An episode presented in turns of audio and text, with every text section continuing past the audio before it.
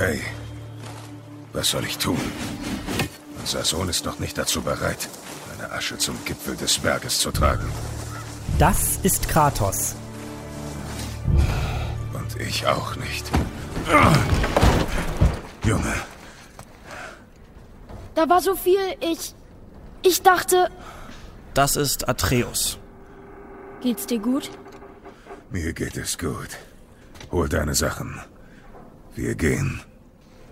Und das ist God of War. Bin ich bereit? Nein, bist du nicht. Aber wir haben jetzt keine Wahl.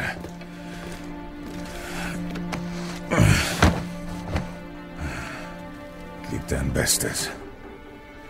Ja, Vater. Unser Thema in dieser Folge von Rush, der Vater, der Sohn, das heilige Spiel.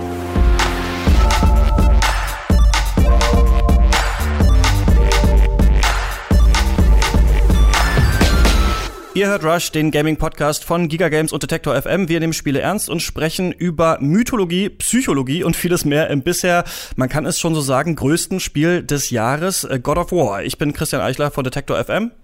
Ich bin Stefan Otto von Giga Games. Und ich bin Lisa Fleischer, ebenfalls von Giga Games. Ja, ist schön wieder hier zu sein bei euch äh, in Berlin und ähm, ja, zum ersten Mal in Rush in einer Folge nur über ein Spiel zu sprechen, äh, nämlich God of War, das ja so ein bisschen wie so ein Meteorit, habe ich das Gefühl, eingeschlagen ist in die, in die Gaming. Hast äh, du bei Fortnite geklaut, oder? Also, damit kenne ich mich leider noch, noch nicht aus, bis wir irgendwann mal vielleicht eine Bonusfolge machen. Ich habe schon Angst, äh, ganz viel Battle, Battle Royale dann, äh, nee, nicht lernen, lernen zu müssen, ist eigentlich cool, aber ähm, mein Unwissen dann kundzutun. Ähm, ja, wie habt ihr so den Release von dem Spiel erlebt?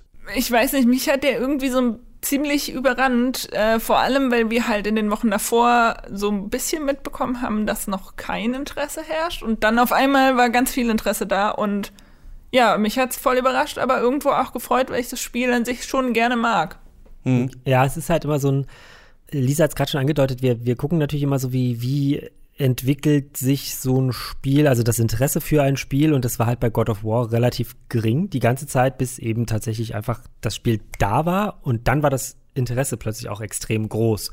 Ähm, wie, test, wie äh, testet man das? Also ihr guckt so bei Facebook-Posts zum Beispiel, was das Engagement ist, oder? Genau, wir gucken uns natürlich die, also die ähm, Interaktionsrate auf Facebook-Posts an. Wir gucken uns natürlich an, wie die Artikel, die wir dazu produziert haben, auch äh, sonst über ähm, unsere Seite direkt laufen, beziehungsweise wie der äh, das Suchvolumen eben über Google ist.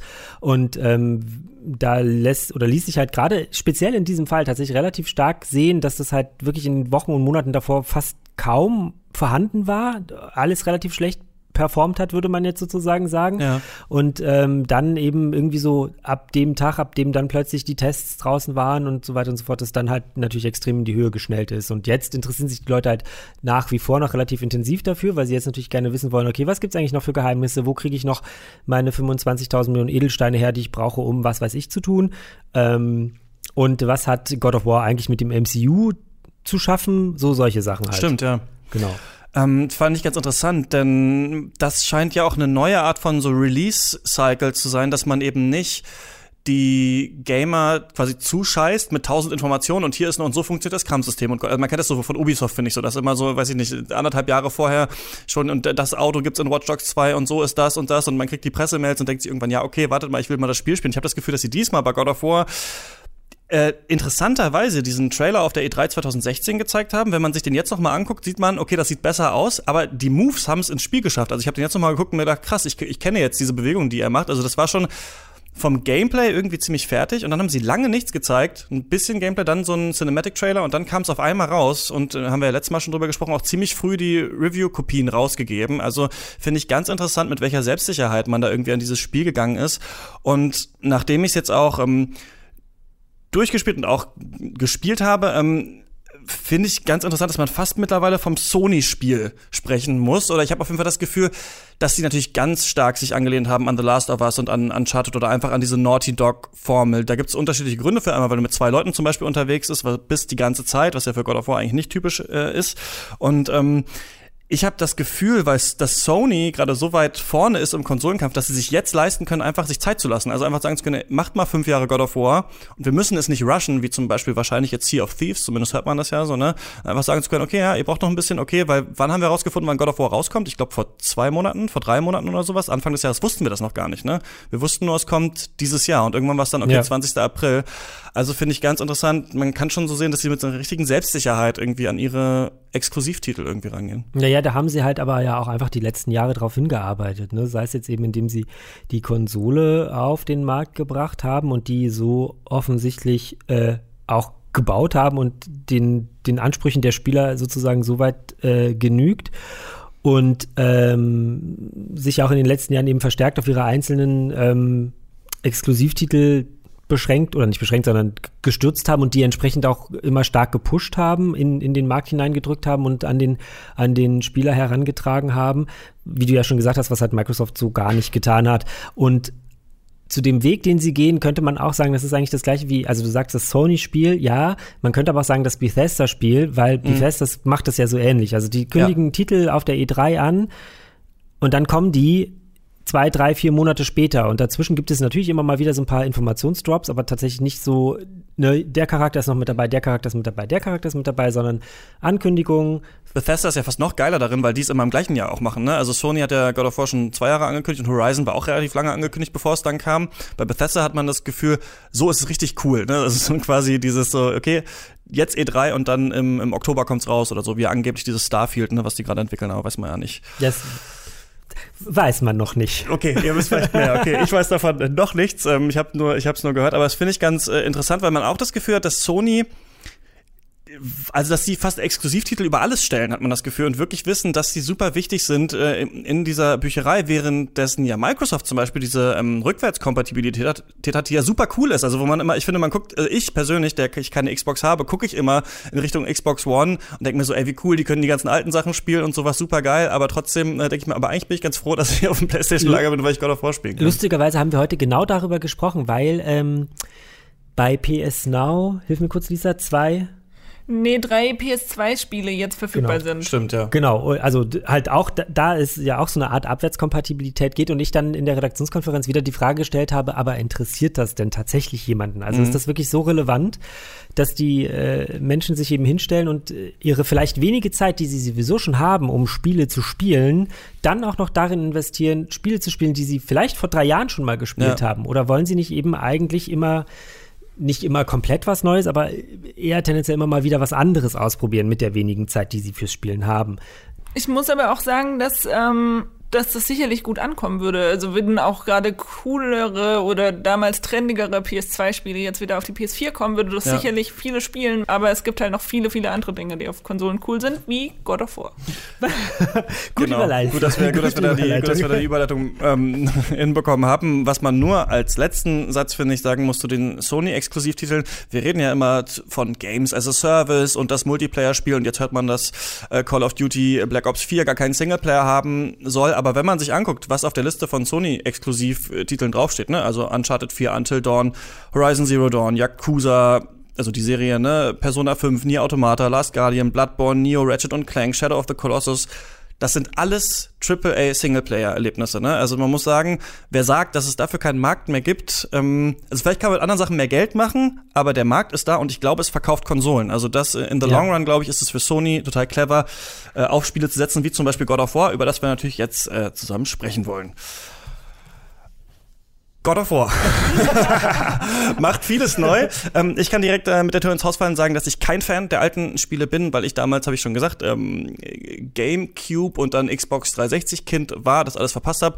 Äh, hab mal äh, reingespielt, aber ähm, was ich zum ersten ganz interessant finde an God of War ist, wie clever ein Entwickler erkennen kann, dass das eigene Franchise einfach nicht mehr richtig cool ist und dass sich da dringend was ändern muss. Das sieht man eigentlich selten, finde ich, in der Videospielindustrie so stark, wie man es jetzt bei God of War sieht, dass man merkt, okay, wir bringen Ascension raus und ich weiß noch, damals als God of War Ascension rauskam, habe ich die erste Folge vom Pencast aufgezeichnet. Das ist so ein Filmpodcast, den ich eigentlich mit Freunden mache und in der allerersten Folge ging es auch noch um Videospiele und es ist fünf Jahre her oder sowas und da gab es diesen Sexgewaltskandal irgendwie, dass man mit einer übersexualisierten Frau die ist übersexualisiert und dann tötet man sie, glaube ich, kann es nicht mehr genau wiedergeben. Auf jeden Fall ha hat man das Gefühl gehabt, okay, God of War ist irgendwie durch. Diese überbrutale Gewalt, dieser Fokus auf Sex, das interessiert die Leute nicht mehr so stark. Und dann fünf Jahre später kommt dieses Spiel und sie haben das tatsächlich auch da gecheckt. Ne? Also sie haben da irgendwie gemerkt, wir müssen es anders machen. Und das finde ich schon sehr interessant, weil es ja wirklich viele äh, Hersteller gibt, die ihre Marken richtig in den Tod reiten. Und da hat irgendwer gemerkt, okay, Ascension kommt nicht mehr so gut an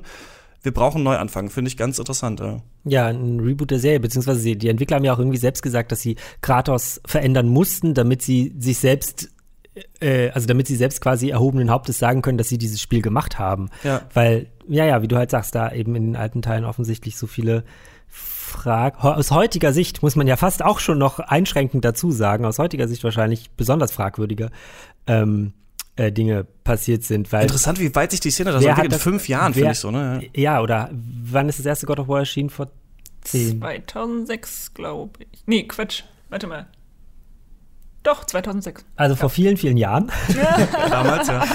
Und in dieser Zeit hat sich offensichtlich sehr, sehr viel geändert.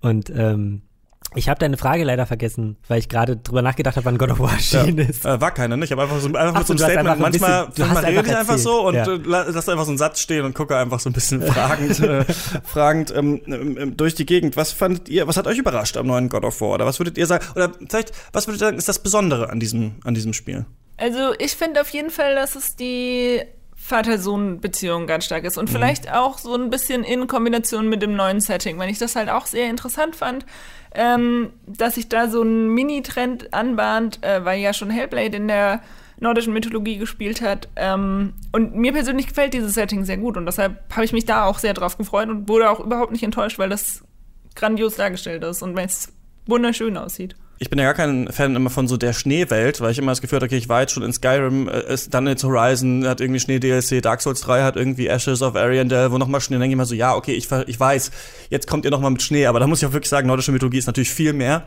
und ähm, hat mir auch richtig gut gefallen. ja, du willst was sagen? Ja, ich will wegen des Schnees, ich habe schon wieder so einen komischen Gedanken, ist das vielleicht so eine Challenge, die Entwickler intern untereinander haben, wer die geilste Schneewelt entwickeln kann? Habe ich heute ein Interview mit äh, Cory ähm, Barlock, nicht Ballrock, Cory Barlock, der der Hauptentwickler und ähm, Writer auch von God of War ist. Und den haben sie das auch gefragt, weil gerade in Sony-exklusiven Spielen der Schnee, Schnee super aussieht, also in äh, Horizon, in Uncharted 4 und eben da.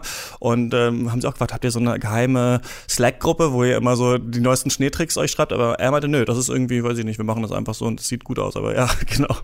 Auf jeden Fall. Aber ich finde, sie haben es auch super gut geschafft, die äh, zu verzahnen, diese, die griechische Mythologie, aus der ja Kratos kommt und dann äh, die nordische und da äh, wollen wir später auch noch kurz drüber sprechen, denn wir haben mit einer Historikerin darüber ähm, gequatscht.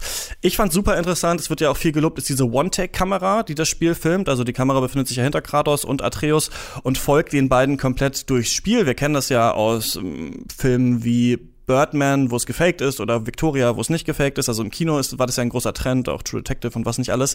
Und ich fand es ganz interessant, das jetzt mal in ein Spiel zu packen, weil es sich wirklich viel mehr reinzieht, als wenn auf einmal geschnitten worden wäre und dann sehen wir mal Odin und Thor und was die so planen, ne? sondern du bist immer nur bei Kratos und Atreus und auch bei zwei Charakteren, was ich auch so interessant finde, die beide unterschiedlich wenig von der Welt verstehen. Also Kratos versteht schon so, was Götter sind, ne, weil er unglaublich viele getötet hat und er weiß, äh, dass man da vielleicht nicht alles für bare Münze nehmen muss, was man über die hört. Atreus wiederum weiß sehr viel über diese Welt von seiner Mutter und lernt die Welt kennen. Und wir sehen eben nur die beiden und manchmal noch wen anders, aber wir wissen gar nicht, was passiert außen um die rum. Das fand ich ziemlich cool. Ich würde aber nicht sagen, dass das äh, was ist, was God of War als erstes gemacht hat, denn ich weiß noch ganz stark, dass Half-Life 2 das hatte. Also da bist du auch von Anfang kommst du in City 17 an in dieser in dieser Metro und bis zum Ende, als du da die Zitadelle erklimmst, ist es auch quasi ein One-Take dieses Spiel. Deswegen sind ganz viele Fahrpassagen ja da in der Mitte drin. Das war schon damals genial und ich glaube Dead Space auch. Also ich glaube Dead Space 1 und vielleicht auch 2 ist auch so wie, wie äh, God of War, dass man das ähm, eben so in einer Kameraeinstellung äh, erlebt. Aber das äh, hat mir richtig gut gefallen. Wie, wie fandet ihr das mit dieser ungebrochenen Kamera? Ich finde manchmal die, äh, ich will nicht sagen gewöhnungsbedürftig, doch ich finde, glaube ich, manchmal die, die Perspektive, ist das die Perspektive gewöhnungsbedürftig, weil ähm, wenn die Kamera sozusagen hinter Kratos und Atreus sich sozusagen bewegt und dann eben zum Beispiel man die Schlange von vorne sieht oder diesen, der Fremde, den er da ganz am Anfang irgendwie platt macht und dann läuft er ja auf diesen, ich spoilere jetzt ein ganz kleines bisschen, das ist aber wirklich ganz am Anfang, die ersten 15 Minuten. Genau, ich würde sagen, im ganzen Podcast versuchen wir nicht viel zu verraten von der Story, sondern nur genau, irgendwie die ersten um paar diese, Stunden ich muss und aber, Themen. Ja, ich genau. muss diese Dinge beschreiben, weil denn, also es gibt dann halt eine Situation, nachdem dieser Kampf schon relativ lange gelaufen ist, äh, läuft Kratos sozusagen auf so einen riesigen Felsen zu. Und Mhm. da habe ich immer das, das Gefühl, dass es nicht mehr in einer realistischen Darstellung, also in einer realistischen Größendarstellung ist. Ich habe manchmal auch so die, das Gefühl, dass die Hand von Kratos irgendwie so fünfmal größer ist als Okay. ganz Atreus selbst. Und das finde ich immer ein bisschen merkwürdig. Ich weiß nicht, ob das explizit an der Kamera er liegt. ist ja auch ein Gott. ja, aber deswegen muss er ja nicht so große Patschehändchen haben, oder? Also mich hat es tatsächlich überhaupt nicht irritiert. Ich fand es sogar sehr cool, weil du dadurch gerade von dieser Weltenschlange noch einen viel eindrucksvolleren Eindruck bekommen hast. Ähm, also es sah halt viel, viel größer aus. Die ganze Welt hat sich irgendwie viel realer angefühlt, finde ich. Und das hat es so ein bisschen cool gemacht und auch mal anders gemacht, als es in anderen Spielen ist, wo man immer so einen Überblick hat und quasi auf die gleiche Ebene gehoben wird wie der Erzähler. Und jetzt war man halt wirklich mal mit dem Charakter ganz nah dran und dadurch war die Beziehung auch vielleicht viel tiefergehender als in anderen Spielen. Und man hat halt was, was man, äh, ich werde wahrscheinlich oft noch äh, Dark Souls sagen müssen in, in diesem äh, Podcast, aber das ist etwas, was sich natürlich auch die Souls-Serie ähm, auf die Fahnen schreibt, ist dieses Gefühl, dass du am Anfang irgendeinen Ort siehst, also siehst, okay, ah, da oben auf dem Berg ist eine Kathedrale und da scheint ein Raum drin zu sein und du weißt immer bei Dark Souls, okay, und da kämpfe ich in zehn Stunden gegen den fettesten äh, Endgegner. Und das, dieses Gefühl ist irgendwie geil, irgendwann von oben dann runter zu gucken und dann sehen, ach krass, da hinten im, Wa im Wald habe ich mal angefangen. Und das kann natürlich diese Kamera auch gut dann zeigen bei God of War, ne? Weil das eben nicht unterbrochen ist und du die ganze Reise mit denen zusammen äh, erlebst. Was sie auch noch stark umgestellt haben, ist das Kampfsystem. Ähm, ist äh, auch noch mal ein bisschen an Dark Souls angelehnt, würde ich sagen. Es gibt ein paar, ein paar Dinge, äh, die ähnlich sind. Einmal, dass du natürlich viel näher an der Figur irgendwie dran bist und dass du es nicht, früher hattest du bei God of War ja sogar feste Kameraperspektiven, die in den, in den Winkeln der Räume waren und ähm, dadurch einen guten Überblick. Hier hast du das jetzt nicht. Da meintest du, Stefan, dass du es ein bisschen äh, kompliziert manchmal findest, ne? wenn dann von dich, dich von hinten jemand angreift, Ja, du mich, dich schnell umdrehen musst. das, also das, das Umdrehen sowieso. Ich meine, man sieht ja anhand dieser, ähm, also man sieht anhand von Hinweisen ja, aus welcher Richtung jemand kommt oder du eben angegriffen wirst. Was mich aber tatsächlich ein bisschen bei diesem Kampfsystem, also mich ganz persönlich stört, ist dieser, dieser äh, Fokus, den du quasi setzen kannst, aber wenn du die Kamera bewegst und den Knopf ein bisschen doller drückst, was bei mir manchmal offensichtlich der Fall ist, dann verliert man den Fokus halt wieder und dann ist er wieder weg. Und dann muss ich quasi nochmal, also dann muss ich mich wieder hinsetzen und wieder neu fokussieren, in Anführungszeichen hinsetzen. Das geht ja alles relativ schnell. Das finde ich ein bisschen irritierend und anstrengend. Also, um es nicht zu sagen, ich finde es sogar ziemlich nervig. Ja. Weil, also, ne, ich meine, ich habe da irgendwie auf einen draufgekloppt und äh, dann merke ich, dass mich von hinten irgendwie noch drei Leute angreifen, dann versuche ich irgendwie auszuweichen, indem ich auf X drücke oder drehe die Kamera oder keine Ahnung was und dann ist plötzlich alles weg und dann muss ich mich irgendwie mit vier neuen, in Anführungszeichen neuen, weil es sind ja die gleichen Gegner, aber muss mich mit vier neuen Gegnern wieder auseinandersetzen. Ähm, das finde ich da ein bisschen mühselig, weil es halt einfach für mich zumindest nicht so richtig gut funktioniert. Mhm. Also ich finde es auch krass schwerfällig irgendwie. Und ich habe Ja. halt die alten Spiele ein bisschen angespielt, fand die auch cool, hatte nur keine PS3 und konnte deshalb nicht weiterspielen. Ähm, daran ist es dann gescheitert, aber das Spiel an sich fand ich vom Gameplay sehr, sehr cool. Und jetzt ist es halt auf einmal so komplettes Gegenteil. Das ist halt nicht mehr draufhauen und mal gucken, was wird. Oder es ist auch, das spielt sich auch nicht mehr, also Kratos, der God of War, spielt sich halt nicht mehr wie ein Gott, sondern eher wie ein Mensch, der die ganze Zeit ausweichen muss und der nach drei Schlägen oder fünf Schlägen stirbt. Und ich, ähm, also ich habe mich da eingearbeitet und mir hat das auch Spaß gemacht, aber es war halt eine krasse Umstellung, äh, die jetzt nicht unbedingt schlechter ist, aber halt sehr anders, woran man sich erstmal gewöhnen muss. Ja, ich komme ja aus der Dark Souls-Richtung, deswegen war das für mich quasi ein Grund, das überhaupt zu spielen, weil ich vorher immer dachte, ja, dieses andere ähm, Hack-and-Slash-Kampfsystem hat mir nie so gut gefallen äh, damals, also dieses Kombos auswendig lernen und so weiter, deswegen fand ich das richtig geil. Und ich finde natürlich, dass sie auch was das ganz äh, toll gemacht haben mit der Axt. Ähm, Cory Barlock hat auch in einem Interview gesagt, dass, er, dass es ja viele Spiele gibt, bei denen irgendwie tausend verschiedene äh, Waffen hast und bei God of War hast du jetzt eben hier die Axt, aber er sagt, man merkt es, wenn eben diese Power, die so ein Entwicklerteam in 20 Axtwaffen äh, steckt, nur eine Waffe reinsteckt, wie wuchtig das ist. Und das finde ich wirklich ganz clever an diesem Kampfsystem von, von God of War, dass du die Axt ja werfen kannst, wieder zurückholen kannst. Und das ist, loben ja auch alle, aber ich muss jetzt auch noch mal erwähnen, das ist ja nicht so, dass die dann magisch wieder in deiner Hand erscheint, sondern sie kommt tatsächlich wieder zu dir zurück. Und wenn du sie weiter weggeworfen hast, dauert das länger. Und dadurch fühlt sich das irgendwie total echt an. Und ich finde auch ganz clever, gerade wenn man später Moves bekommt, in denen du zuschlagen kannst, ohne die Axt zu haben. Ne? Dann kannst du die Axt quasi in einen Gegner reinwerfen, auf den nächsten zurennen und dann dir diese Axt wiederholen und dann ähm, ist der eine eingefroren und den anderen haust du die Hucke voll. Und ich finde, das entwickelt irgendwann so ein geiles, so einen geilen Flow, was das Spiel aber nicht wirklich macht, ist dir zu sagen, wie dieser Flow funktionieren soll. Das finde ich ist eine interessante Entscheidung. Es gibt ja andere Spiele, die jetzt sagen würden, okay, mit dem Move kannst du rote Gegner kaputt machen, mit dem grüne und dann wüsste man genau, okay, das ist wie so ein Tanz, den ich auswendig lernen soll. Ne? God of War hingegen sagt dir, du kannst es irgendwie upgraden, wie du möchtest. Du kannst auch nur den normalen Schlagknopf einfach die, das ganze Spiel hauen. Das funktioniert auch irgendwie. Oder du kannst selber überlegen, was könnten Kombos sein, die funktionieren. Dadurch ist es einerseits sehr frei, in dem, wie man sich entwickelt. Andererseits habe ich aber das Gefühl, man muss es nicht wirklich meistern, um, um zu gewinnen. Und mir als Dark Souls-Spieler wird es irgendwann ein bisschen zu doll wie Diablo 3. Also du hast dann irgendwann sehr viele Moves, die so einen Cooldown haben und dann wechselt man eigentlich immer nur durch und macht so Area of Effect Attacks, heißt es ja. Ne? Einfach nur, man ballert drauf, okay, die läuft gerade runter, dann mache ich die andere, okay, dann äh, mache ich die und so. Und ähm, das gibt's bei Dark Souls nicht. Bei Dark Souls musst du ausweichen, sonst stirbst du halt. Ne? Du kommst in, äh, oder bei Nio, was ich jetzt auch gerade wieder spiele, kommst du in den Bossraum rein, tot. So, und du bist, okay, ich muss scheinbar erstmal ausweichen und erstmal verstehen, wie der funktioniert. Das hat äh, God of War auch nicht. Also ich glaube, es ist eine interessante Wahl. Das einmal so einerseits für Anfänger kann es schwierig sein, weil es zu komplex ist. Und für so Dark Souls Leute ist es dann ein bisschen zu leicht, wenn es zu viele Moves gibt, die man sich so auswählen kann. Ich weiß gar nicht, ob komplex tatsächlich das richtige Wort ist. Es ist auf jeden Fall schwer. Aber also es ist ein komplexes Kampfsystem, weil du hast im Grunde ja nur Waffe, Schild mhm. und die diversen magischen Fähigkeiten in Form von Runen, die du da drauf ja. bauen kannst. Unter Komplex würde ich ja jetzt eher sowas verstehen wie, was würde ich denn unter Komplex verstehen? Ist eine gute Frage. Ach, Komplex würde ich zum Beispiel meine Heilroter bei WoW verstehen wo ich halt mich erstmal lange mit all den einzelnen Fähigkeiten auseinandersetzen muss, aber ich weiß jetzt nicht. Also God of War fragt die nicht ab, das finde ich, also genau, God of War ja, fragt so nicht, ähm, das ist ganz interessant, es gibt natürlich, es gibt manche Gegner, die kannst du nur ähm, mit der Axt besiegen, andere eher mit den Fäusten, aber es ist nie so, dass das Spiel dir komplett sagt, okay, scheitere hier jetzt erstmal, bis du es verstanden hast, sondern du kannst dich irgendwie auch so durch kloppen irgendwie durch dieses Spiel. Auch, das finde ich ganz, auch, ganz interessant, ja. Ähm, du kannst auch Atreus einfach die ganze Zeit Pfeile äh, feuern lassen und fertig ist. Genau. Finde ich auf jeden Fall total interessant, dass sie so gemacht haben und auch eigentlich äh, spannend, dass du eben Atreus doch auch kontrollieren kannst, ne? Durch mhm. diese Viereck, die so die Atreus-Taste ist und dann kann ja. er immer dann doch mal raufballern. Und das ist ja auch cool, weil du den ja auch upgraden kannst der haut ganz schön rein gegen Ende des Spiels. Also irgendwann denkt man, also ist man selber fast tot und denkt sich, okay, jetzt ähm, soll ja. Atreus da mal drei Blitzpfeile reinknallen und dann äh, sieht das schon wieder ganz anders aus. Ähm, auch noch äh, eine Neuerung ist, ist die Open World, ähm, die sie ganz interessant auch benutzen, so dass es quasi ein Pfad durch das Spiel gibt, den du auf jeden Fall beschreiten musst und dann immer so Abzweigungen. Und ich kann sagen, ich habe keine dieser Abzweigungen jemals genommen. Also ich weiß, es gibt noch so ein paar andere Gegenden, in die man gehen kann. Ich wollte erstmal auch für diesen Podcast das einmal durchhaben, um mir so einen Grundeindruck äh, machen zu können.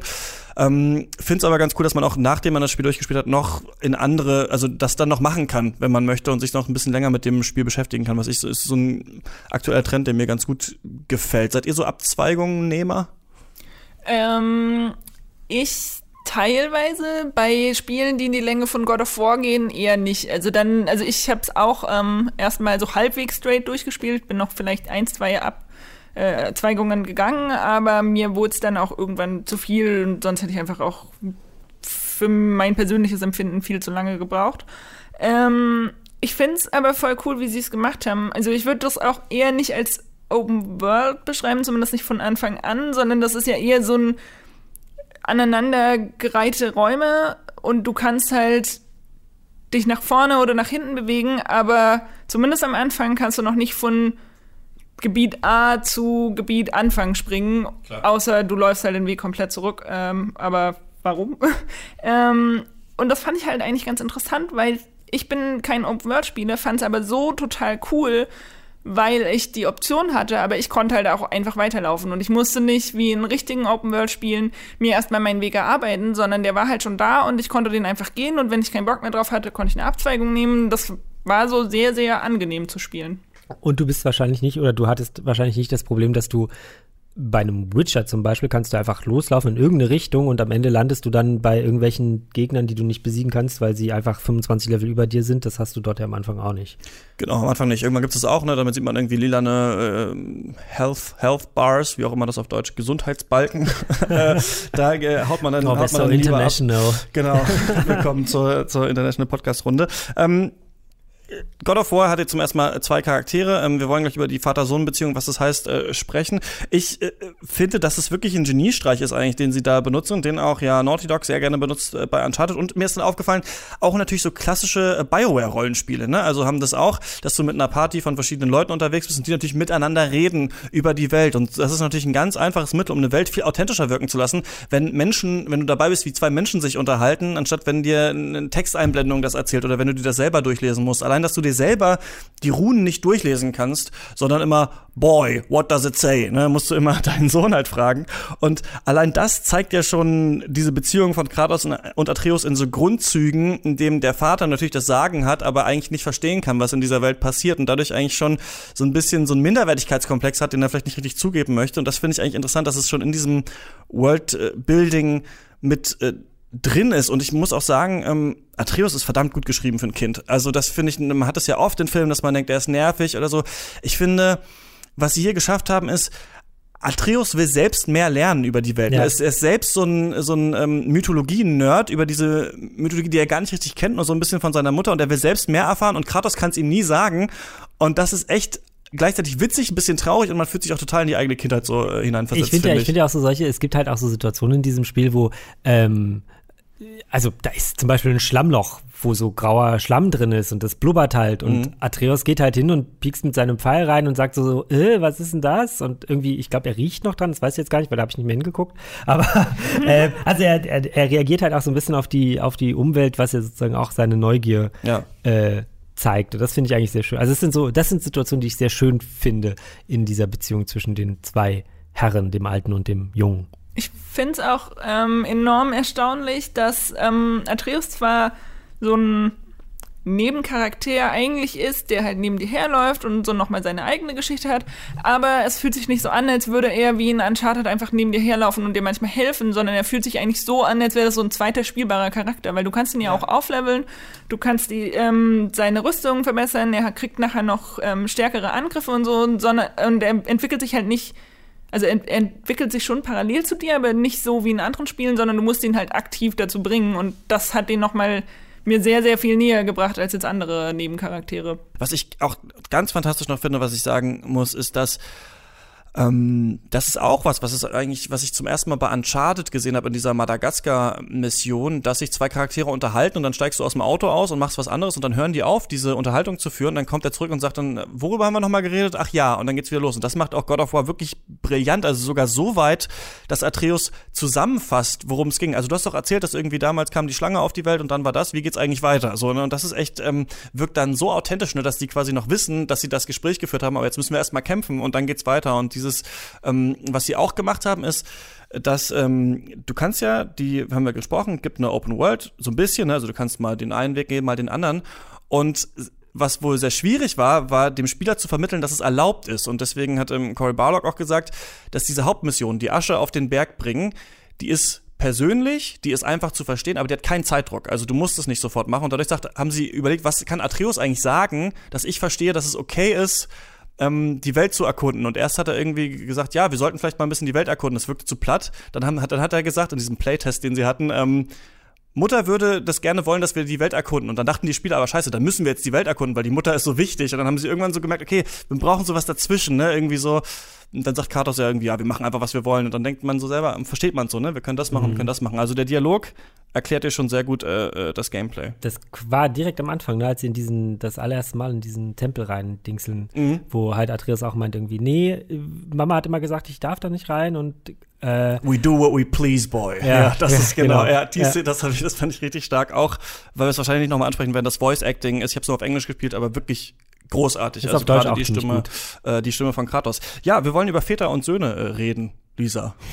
Genau, ähm, ja, ich habe ähm, tatsächlich mir da ein paar Gedanken zugemacht, ähm, was diese Beziehung so ausmacht, weil wir haben ja gerade eben schon gesagt, dass es halt eine sehr starke Beziehung ist und auch nicht so oft in Spielen vorkommt. Ähm, und habe da mit dem Dr. Thomas Kramer hauptsächlich und noch mit einigen Vätern, die gerade vorgespielt haben, äh, gesprochen, was dann diese Beziehung so ausmacht und äh, wozu sie vielleicht auch Parallelen aus, aufweist. Also in Spielen jetzt eher weniger, aber auch in großer Literatur, in der Mythologie und wo das alles so seine Anfänge hat, wo das herkommt ähm, und wohin das noch im Spiel führen wird. Aber Vorsicht, ähm, ich muss dazu sagen, wir haben uns halt spezifische Szenen im Spiel angeguckt. Also es geht jetzt nicht ums Ende oder über irgendwelche zentralen Themen, keine Angst, aber es geht so um ein paar Kleinigkeiten. Und wer die noch selber erleben möchte und wer die selber herausfinden möchte, der sollte jetzt vielleicht äh, abschalten und später wiederkommen oder weiß auch nicht, wie wir das am besten machen. Erstmal God of War spielen und alles andere von Giga Games angucken. Oder und das. Da, ja, genau. Wegspulen. Kratos. In seinen alten Abenteuern war er zuerst brutaler Krieger, der unwissentlich seine eigene Familie umbrachte. Doch dadurch empfand er nur noch mehr Groll, er urteilte und richtete nach seinen eigenen Idealen und nahm seine Fehde gegen die griechischen Götter auf. Im neuesten Teil macht er nun scheinbar eine 180-Grad-Wendung. Er wird jetzt mit familiären Pflichten bedacht und muss sich selbst in einer ihm relativ unbekannten Welt neu verorten, der nordischen Mythologie. Immer an seiner Seite ist sein junger Sohn Atreus. Kratos ist davon zumindest anfangs aber noch nicht wirklich überzeugt. Atreus ist ihm zu schwach, zu ungeübt, zu vorschnell. Schlicht, er sei einfach noch nicht bereit, den letzten Willen seiner verstorbenen Mutter zu erfüllen und ihre Asche auf dem höchsten Berg zu verstreuen. So denkt zumindest Kratos und will diese Reise deshalb erst gar nicht antreten. Your anger, you can get lost in it. The path ahead is difficult. And you, Atreus, are clearly not ready. Die äußeren Umstände zwingen ihn letzten Endes aber doch dazu. Er muss zwangsläufig seine neue Rolle annehmen und zum Erzieher von Atreus werden. Aber ist Kratos als Vater überhaupt glaubhaft? Wie schlägt er sich und zu welchen anderen Geschichten hat er dabei Parallelen? Darüber habe ich mit Dr. Thomas Kramer gesprochen. Dr. Kramer ist Literaturwissenschaftler und lehrt als Privatdozent an der Humboldt-Universität Berlin. Er weiß, dass die Vater-Sohn-Beziehung vielleicht im Medium Videospiel ganz neu ist, aber insgesamt ein sehr bekanntes Motiv ist. Endlose Medien von Computerspiel bis Rückzug bis zu den ersten Sagen behandeln dieses Problem kontrovers. Dabei wird allerdings meistens aus der Sicht des Kindes erzählt, sei es nun in der Mythologie oder in späteren Werken wie denen von Goethe oder Schiller. In God of War hingegen wird die Geschichte aus der Sicht des Vaters erzählt. Kratos erinnert dabei an das Idealbild eines Vaters, das viele Kinder tatsächlich in sich tragen. Die des allwissenden, beschützenden Mannes, der sehr viel Zeit für sein Kind hat. Dieses Bild ist auch heute in unserer Gesellschaft immer noch vor allem ein Wunsch und weniger die Realität, weiß Dr. Kramer. Es ist ja immer noch so, der Vater, der Ernährer der Familie. Die Männer verdienen mehr, nach wie vor, Frauen verdienen weniger. Letztendlich ist nach wie vor die Mehrzahl der Zeit mit dem Kind hängt an der Mutter, an der Frau und weniger an dem Vater. Und natürlich sehen sich die Väter danach, sehen sich auch die Kinder danach, dass der Vater mehr Zeit mit dem Sohn verbringt. Und alles das appelliert und erfüllt dieses Computerspiel in ganz hervorragender Weise. Das heißt jetzt natürlich nicht, dass Kratos ein einfacher Vater ist. Es gibt diese anfängliche Szene, in der Kratos mit Atreus einen weißen Hirsch jagen möchte. Atreus ist allerdings so aufgeregt, dass er hektisch wird. Er schießt daneben. Was folgt, ist eine aggressive Zurechtweisung von Kratos. Er schreit Atreus an, was er denn machen würde. Er solle gefälligst nur dann schießen, wenn Kratos es sagt.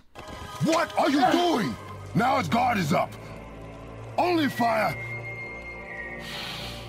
Only fire. When I tell you to fire. Später erlegt Atreus den Hirsch tatsächlich. Und trotzdem lobt Kratos seinen Sohn nicht. Er will ihm zwar irgendwie die Hand auf die Schulter legen, zögert dann aber doch und zieht stattdessen das Messer aus dem erlegten Hirsch.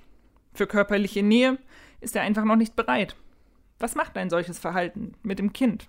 Diese Art, dieses fast schon abstrafende und dieses, dieses Schuldbewusste, das dient ja auch nicht der Entwicklung des Sohnes. Dieser nicht liebende Vater führt im Extremfalle führt es zu einer Verarmung emotional. Das wird Spuren und Narben hinterlassen. Kratos ist vielleicht ein herrischer Vater, der seinen Sohn laut zurechtweist. Ein schlechter Vater ist Kratos aber trotzdem nicht. Durch seine blutige Vorgeschichte und seine ständige Wut hat er keinen einfachen Start, keine Frage. Man sieht aber, dass er seinem Sohn ein guter Vater sein will, wenn er auch nicht immer kann. Das fällt vor allem dann auf, wenn Atreus etwas zustößt. Das ist ein bekanntes Motiv in Medien. Vor allem in Western lässt sich dies immer wieder finden. Es sind ja ganz schwierige, von der, von der Ausgangssituation, schwierige Vater-Sohn-Verhältnisse, also eine Entfremdung. Der Vater war lange im Krieg und kommt dann wieder da und das, das muss sich ja auch alles entwickeln. Und es sind ja auch unerfahrene Väter, die haben ja keine Seminare durchgemacht, die haben nie gelernt, wie gehe ich mit meinem Sohn um. Das ist eine Annäherung, dass auf einmal die Angst kommt. Jetzt könnte ihm was passiert sein, da bricht das dann alles auf. Also das ist alles noch ganz klassisch. Kratos hat sich also weiterentwickelt. Er ist nicht mehr der alte, kriegerische Geist von Sparta. Er ist jetzt Vater. Und sein Fokus ist, dass es seinem Sohn gut geht. Väter wie Kratos würden für ihren Sohn sterben, auch wenn sie ihre Liebe oft nicht zum Ausdruck bringen. Allerdings gehört auch das zu ihrer Rolle dazu, so Kramer.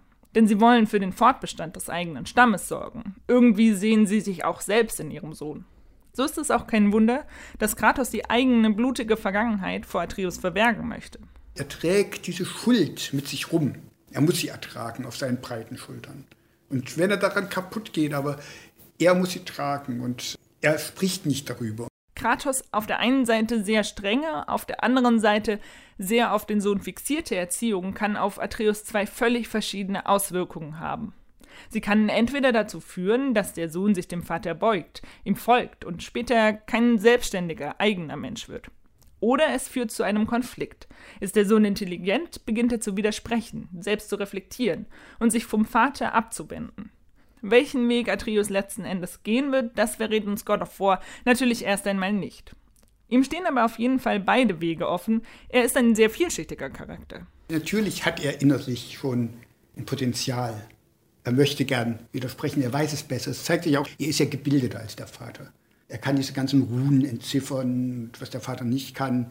Das ist auch so ein klassisches Muster. Der Vater hatte nie Zeit zu lernen, hatte nie die Muse dazu, weil er musste den Büffel erlegen, er musste, er musste die Lichtung roden. Der Sohn hatte schon Zeit, irgendwo sich zu entwickeln. Und natürlich ist da auch ein gewisses Selbstbewusstsein. Er ist ja nicht völlig willenlos. Es ist ja immer auch Widerspruchspotenzial da.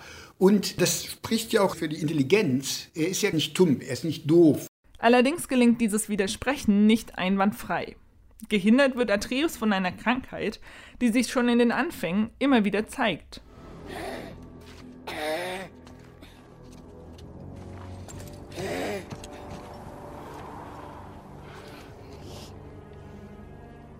Sickness. Fever has returned. Zwar behauptet Atreus, als sie kurz vor dem Aufbruch stehen, dass er schon lange nicht mehr krank war. Immer wieder im Verlauf des Spiels hüstelt er aber. Kratos fällt das natürlich auf, genauso wie ihm später auch auffällt, dass der Köcher von Atreus reist. Er geht deshalb auf ihn zu, bricht einen von Atreus Pfeile ab, kniet sich zu ihm hin und befestigt den Köcher mit geschickten Handgriffen wieder, sodass Atreus sorglos weiterreisen kann. Broken quiver will slow your draw. Pain we endure. Faulty weaponry we do not. This will do for now. Good? Good. Das ist ganz realistisch. Also das ist tatsächlich diese kleinen Sachen. Und es zeigt ja auch einerseits die Fürsorge, aber er macht das natürlich auch, was praktisch ist. Der darf ja nicht schlapp machen oder sowas. Und ich finde, davon lebt das auch. Also dass das so gut beobachtet ist. Letzten Endes nähern sich Kratos und Atreus immer weiter an. Kratos zeigt mehr und mehr Verständnis gegenüber seinem Sohn, lässt Gefühle zu, er sorgt sich. Auch wenn er über die eigenen Grenzen nicht hinausgeht, seinen Sohn nicht von der Leine lässt, sondern noch sehr nahe an ihm dran ist, zeigt sich, er wandelt sich und lässt das zu, was in den ersten drei Spielen noch undenkbar war. Er öffnet sich einem neuen Menschen und macht sich damit auch verletzlich. Doch wie schlägt sich jetzt Kratos denn als Vater? Nicht nur aus der wissenschaftlichen, sachlichen Sicht, sondern aus der Sicht von anderen, realen Vätern. Darüber habe ich mit André Dietrich gesprochen. Er ist Technical Lead bei einem Game Startup, Vater von zwei Kindern und hat natürlich God of War gespielt. Sein Fazit zu Kratos? In den Grenzen, die ihn seine Vergangenheit und seinen, seinen Charakter setzen, ist er kein schlechter Vater. Aber da ist noch viel Potenzial nach oben. Und das ist ja schon mal was. Soweit also dein Beitrag, Lisa, zum ja, Vater-Sohn-Gespann und was das bedeuten kann. Ne? Ist auch schon ganz alt, haben wir gesagt, diese Reise und ist dann im Western wieder aufgegriffen worden und so weiter. Und ich finde, das ist natürlich das Herzstück von God of War. Das ist total interessant und das ist ähm, ein Zeichen von etwas, äh, das wir ein bisschen im, im Frauen- und Games-Cast äh, angesprochen haben. Da ging es ja darum, dass wir gesagt haben, irgendwie man spielt nie eine Mutter in, in irgendwelchen Spielen. Mir ist aber aufgefallen, dass in Monument Valley 2 fürs iPhone und für Android, da spielt man eine Mutter. Ist mir habe ich neulich gespielt und äh, da ist man äh, eine Mutter, die mit ihrem auch die Tochter?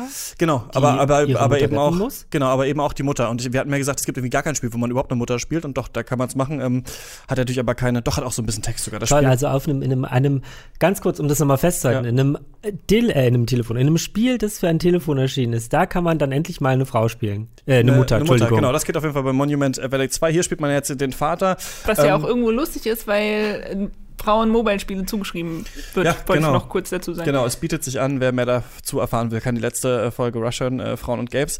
Ähm, ich habe was Interessantes gelesen zu dieser, wie äh, Leute das nennen, Dedification in Games. Also, dass wir auf einmal irgendwie überall Väter spielen. Ne? Da gibt's ja ein paar Beispiele, die einem sofort einfallen. Einmal Lee in The Walking Dead, da in der ersten Staffel. Dann ähm, natürlich äh, Joel in, in The Last of Us zum Beispiel, jetzt eben auch äh, hier Kratos. Aber zum Beispiel auch, ähm, wie heißt der, Booker DeWitt in, in Bioshock Infinite. Ne? Also dieses Thema, so ein älterer Mann mit einer jüngeren Frau und der muss auf sie aufpassen, das gibt's öfter. Jetzt haben wir hier eben einen Sohn. Und ich fand ganz interessant, es gibt so einen Blog, der heißt äh, Timber Olds und da ist ein Artikel äh, erschienen, der heißt Children of Men und darin sagt die Autorin quasi mal zusammengefasst, dass das gar nicht so erwachsen und clever ist, wie wir eigentlich denken. Also oft wird ja gesagt, Videospiele sind erwachsen geworden, also äh, übernimmt man jetzt Verantwortung für ein Kind. Ne? Und es geht nicht mehr darum, einfach nur äh, zu prügeln und zu bumsen, wie irgendwie damals in God of War, sondern jetzt hat man eben diesen Sohn. Und ähm, in diesem Artikel sagt sie, dass das quasi gar nicht so emanzipatorisch ist, weil das natürlich der natürliche Übergang ist. Also der Highschool-Bully wird halt irgendwann Vater und wird dann so ein, mir fällt immer dieses Wort overprotective ein, wie heißt es auf Helikoptervater, also so über, äh, versucht, alles, was in der Welt ist, ist quasi nur dazu da, seiner Tochter irgendwie Leid zuzufügen und deswegen muss er sie um alles in der Welt beschützen. Und das ist eine ganz interessante Sichtweise, finde ich mal, an diese Väter in Videospielen ranzugehen, weil natürlich würde man sagen, klar, Lee muss natürlich Clementine beschützen, denn es ist ja die Zombie-Apokalypse, aber wenn wir das nur interpretatorisch in unsere Welt holen und sagen, was, welches Gefühl soll da eigentlich ausgedruckt werden, ist ja, dass ich muss ein Kind beschützen, weil alles in der Welt ist böse, ne? Und das ist ja auch was, was in den Taken-Filmen zum Beispiel passiert. Liam Neeson ne, lässt seine Tochter da irgendwie einmal nach Europa gehen, schon wird sie von, von ähm, ich weiß gar nicht, was das sind, äh, so einen serbischen äh, Mobs irgendwie entführt und er, also es ist auch so ein bisschen die Ausländer äh, entführen meine Tochter und so. Und das fand ich ganz interessant, weil man ja immer sagt, das ist so, so sonderlich reif. Also da wird gesagt, dass das auch ein bisschen rechtes Gedankengut manchmal sein kann, dieses, ähm, was würdest du zu, tun, um deine Familie zu beschützen? Ich finde, in God of War ist es schon ein bisschen anders, als es vielleicht in anderen Spielen ist, weil es ja da um äh, auch diese Vater-Sohn-Beziehung geht. Aber auch da schreibt sie in diesem Artikel, ist diese Frage, und die kam auch in deinem Beitrag gerade rüber, wie müssen wir unsere Söhne erziehen? Da gibt's diese beiden, da gibt's die liberale Sicht, die sagt, wir müssen unsere Söhne eben dazu äh, erziehen, ähm, besser zu sein, bessere Väter zu sein, oder andere, wir müssen unsere Söhne besonders hart machen, damit sie für diese Welt irgendwie äh, vorbereitet sind. Und das fand ich so ganz, ganz interessant, dass man gar nicht unbedingt sagen kann, nur weil man jetzt ein Vater ist, ist es progressiv, ist es irgendwie ähm, besonders, jetzt fällt mir das Wort nicht ein. Toll.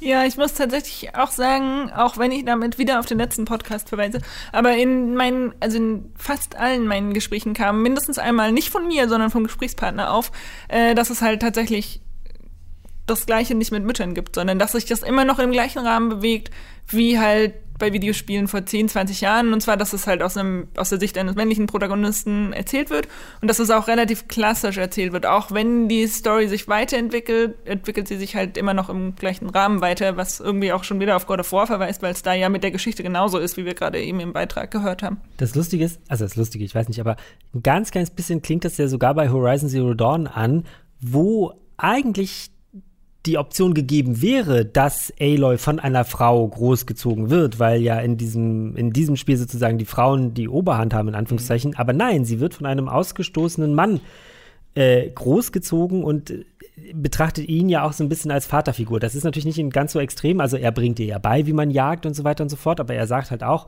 oh nein, du musst vorsichtig sein und geh nicht in die Höhle und klau nicht den Fokus und weiß der Teufel nicht was. Also ähm, es sind immer die Männer.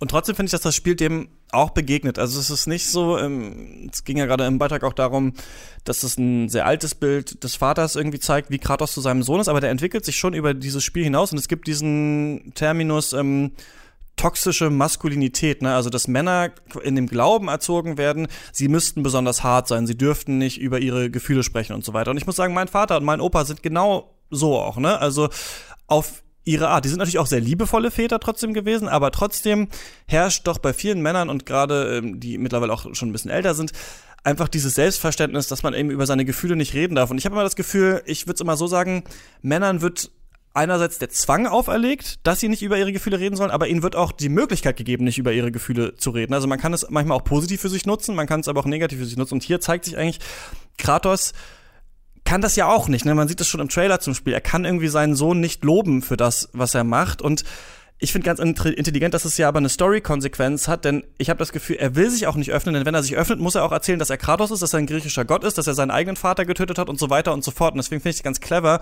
wie das Spiel das in eine Story-Handlung äh, einbettet, die dann für den Spieler sinnvoll ist, aber man kennt es auch selber. Und ich finde, dass man, wenn man das spielt, manchmal auf Kratos Seite ist und sich denkt, ey Junge, jetzt hör mal auf zu labern, so wir müssen hier weiter, äh, und aber oft auch auf Atreus Seite und denkt sich, ey, der Junge ist so clever, warum kannst du nicht richtig mit dem reden? Warum kannst du das? Also irgendwann merkt man richtig, Kratos ist, kann zwar tausende Götter verkloppen, aber er kann nicht dieses Kind loben. Also ich finde, das Spiel spricht es schon an, dieses Problem von dieser Vaterrolle. Das finde ich echt stark.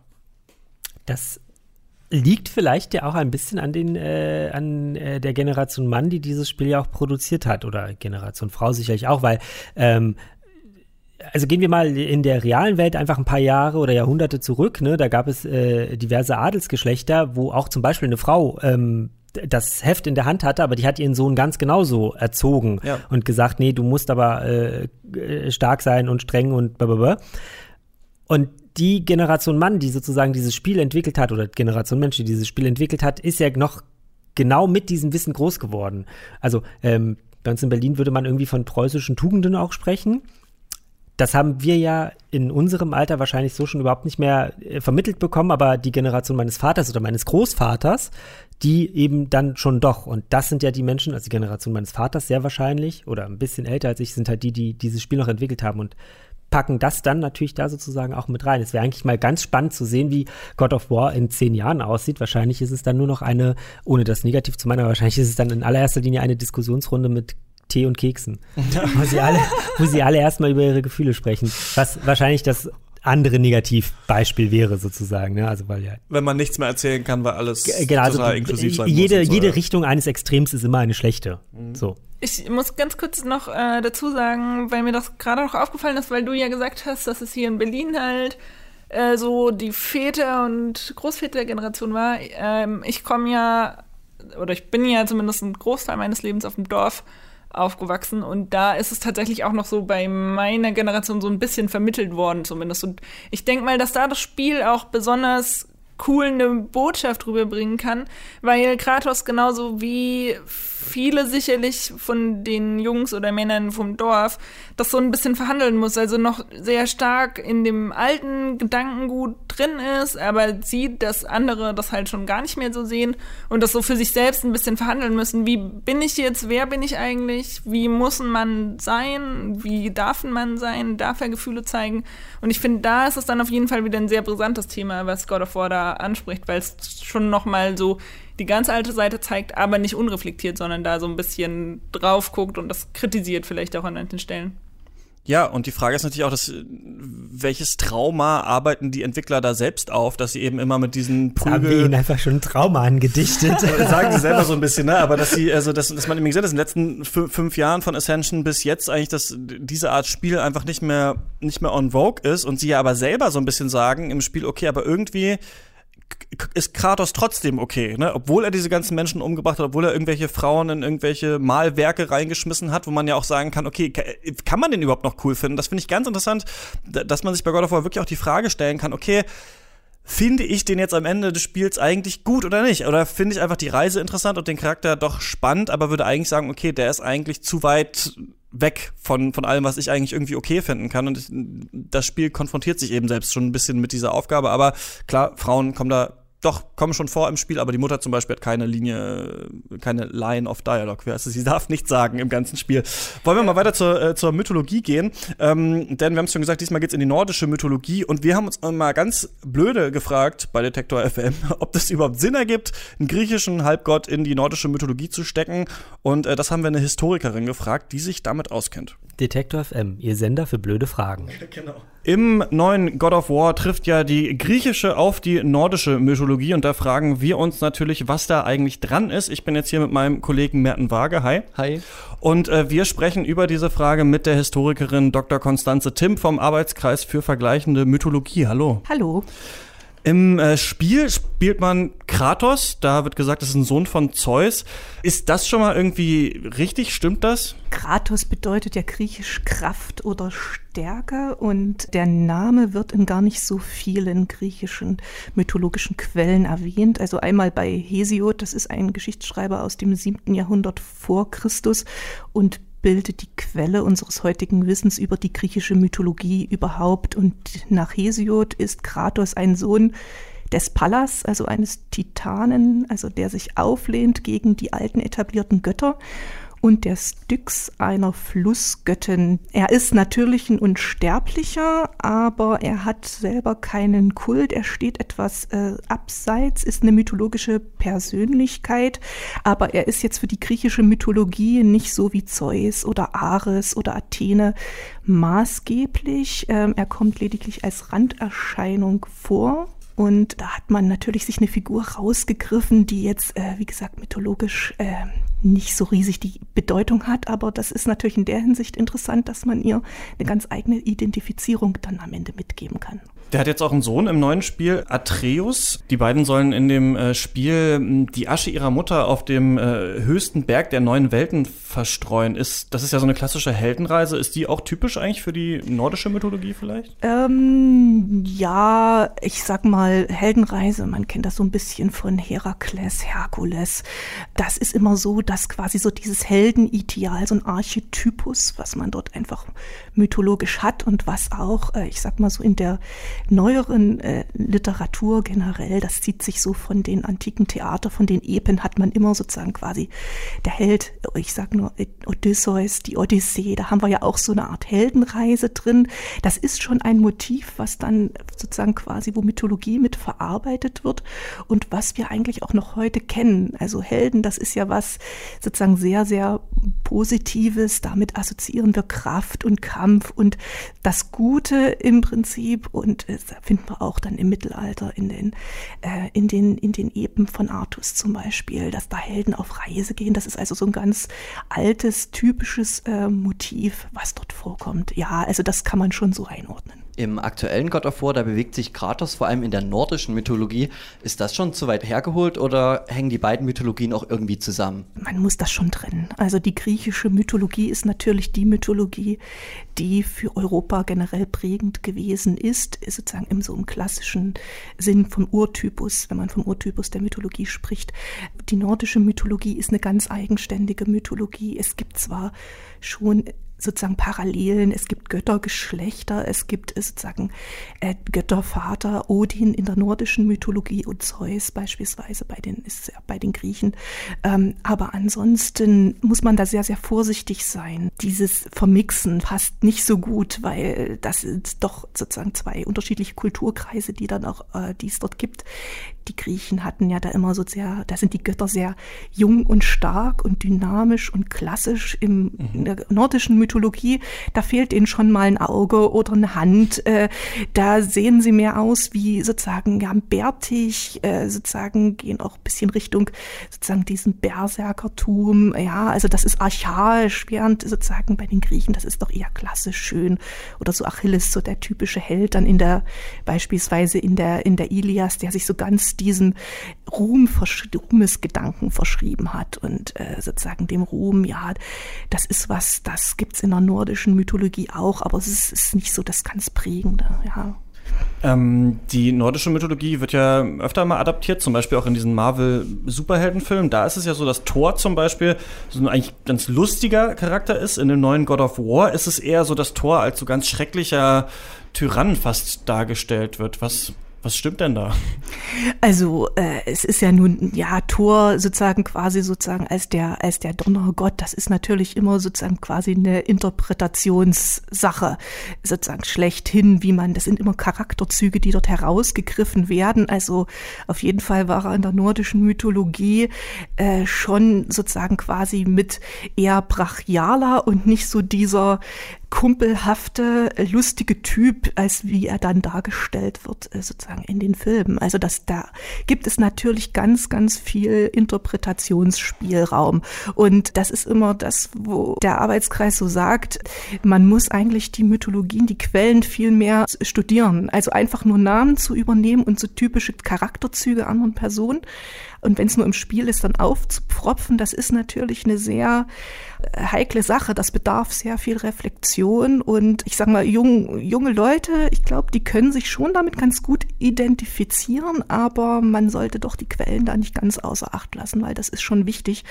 Ähm, beispielsweise äh, haftet ja der nordischen Mythologie immer noch so diese äh, sozusagen quasi diese Ideologie des Dritten Reiches ja. an. Das ist eine ganz, ganz äh, heikle Sache. Da bedarf es auch ganz viel Aufklärung, dort zu sagen, also die Rassenideologie des Dritten Reiches hat mit der nordischen Mythologie überhaupt gar nichts zu tun. Das ist also eine Ideologie, die sich da im 19. Jahrhundert einfach aufgebaut hat und die dann auch äh, sozusagen quasi dann später benutzt worden ist, um sozusagen eigenes Gedankengut dann unters Volk zu bringen. Und das muss man ganz, ganz stark trennen. Das muss sie ja wahrscheinlich total nerven, oder? Also wenn sie sich selber so viel damit beschäftigen und das dann oft so in die rechte Ecke gedrängt wird? Natürlich, weil es ist, äh, wenn man sozusagen sich die Geschichten und es sind ja, Mythen sind ja Geschichten, es sind Erzählungen, Erzählungen äh, von, von Göttern und da kann man ganz viel rausnehmen, sozusagen nicht nur für sich selber, sondern sozusagen quasi, das ist Beschäftigung mit einem, mit dem eigenen Kulturgut, mit seinen eigenen Wurzeln. Und äh, natürlich ist das sehr, sehr ärgerlich, äh, das dann so quasi abgestempelt, verunglimpft irgendwo auch zu sehen oder benutzt zu wissen ähm, von einigen äh, Gruppen und man immer in diese Rechtfertigungsschiene auch kommt. Äh, worum beschäftigt man sich überhaupt mit diesen Themen? Und das ist doch sowieso alles rechts und das ist extremistisch und was macht ihr da überhaupt? Also da gibt es, da sind wir auch schon mit zahlreichen Geschichten konfrontiert worden, ähm, wo man einfach sagt, oh je, also da sieht man, Aufklärungsarbeit ist nach wie vor ganz, ganz groß. Auch bei Schülern, bei Studenten, das geht durch alle Generationen durch. Aber da merkt man ja dennoch, dass es viele fasziniert, wenn wir über Mythologie sprechen und Götter. Gibt es für Sie einen Hintergrund, zum Beispiel auch aus Ihrer eigenen persönlichen Erfahrung, warum uns Mythologie so fasziniert? Ja, nein, natürlich sind Göttergeschichten, das hält natürlich, ich sag mal so, ist es äh, die Wurzel mit bildet mit die Wurzel unserer Kultur. Ähm, diese alten Erzählungen, die ja früher immer hauptsächlich mündlich tradiert worden sind. Und es hält natürlich diese Geschichten auch irgendwo lebendig. Und äh, ich sag mal, jede Generation hat so ihre eigene Weise, wie sie äh, Mythologie natürlich interpretiert, wie sie sich damit äh, identifiziert.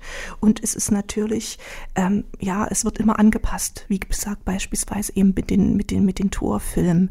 Ähm, ich sag mal, solange dort noch Wesensgründe Grundzüge erkennbar sind, sozusagen der Mythen, ähm, ist es natürlich, ich sag mal so, letztendlich auch immer eine Geschmackssache, aber ähm, da kann man sehen, okay, es ist immer noch Reflexion da. Wenn jetzt Sachen wirklich nur aufgepropft werden, um äh, sozusagen quasi, wie gesagt, eigenes Gedankengut dort einzupflanzen, da wird es schon wirklich ähm, problematisch. Also wie gesagt, man kann, muss auch bei Spielen unheimlich aufpassen. Also dass man immer nicht nur Namen übernimmt und dann einfach Figuren gibt, sondern man sollte sich auch schon hinterfragen, ähm, was es dann mit diesen Gestalten auch auf sich hat. Also da ist ein bisschen mehr Tiefgang bei manchen Sachen einfach auch vonnöten und einfach mehr Reflexion. Soweit also unser Gespräch mit Dr. Tim. Wir haben noch etwas länger mit ihr gesprochen. Das komplette Gespräch kann man sich dann im Online-Artikel äh, bei Detektor FM auch anhören. Da habe ich sie auch noch gefragt, ob sie das eigentlich gut findet, wenn äh, solche Geschichten aus der Mythologie in Spielen oder auch in Filmen verwurstet werden oder nicht. Und sie meinte so, ja, eigentlich ist es gut, weil mehr Menschen eben damit in Kontakt kommen. Andererseits kann es natürlich auch schlecht sein, wenn diese Figuren da falsch dargestellt werden. Und ähm, das wollte ich jetzt mal euch fragen, wie äh, ihr das so findet. Findet ihr es cool, wenn, wenn solche alten Sagen und Mythen aufgegriffen werden? Ich finde es eigentlich schon sehr cool und interessant, weil ich tatsächlich auch der Meinung bin, dass das, ähm, das Ganze, wenn es auch nicht historisch ganz korrekt ist, ähm, doch näher bringt und zumindest Interesse weckt, dass man sich vielleicht später äh, damit doch ein bisschen mehr und tiefergehender auseinandersetzt. Und äh, ich finde es halt vor allem persönlich auch ein sehr spannendes Motiv, weil es inzwischen zwar relativ oft verwendet wird, aber doch so komplett entgegen dem geht, was unsere sonstigen Sehgewohnheiten sind. Also normalerweise ähm, haben wir ja schon relativ menschliche Helden oder dann Helden, die halt irgendwie eine übernatürliche Fähigkeit haben, aber in den ganzen Mythologiegeschichten haben wir ja sehr, sehr oft Götter und zeigen quasi deren Sicht oder dass die halt auch menschlich sein können oder ähm, so menschliche Attribute haben, die sie uns noch mal ein bisschen näher bringen. Und das finde ich doch schon immer interessant, weil es halt mal eine andere Sicht ist, doch.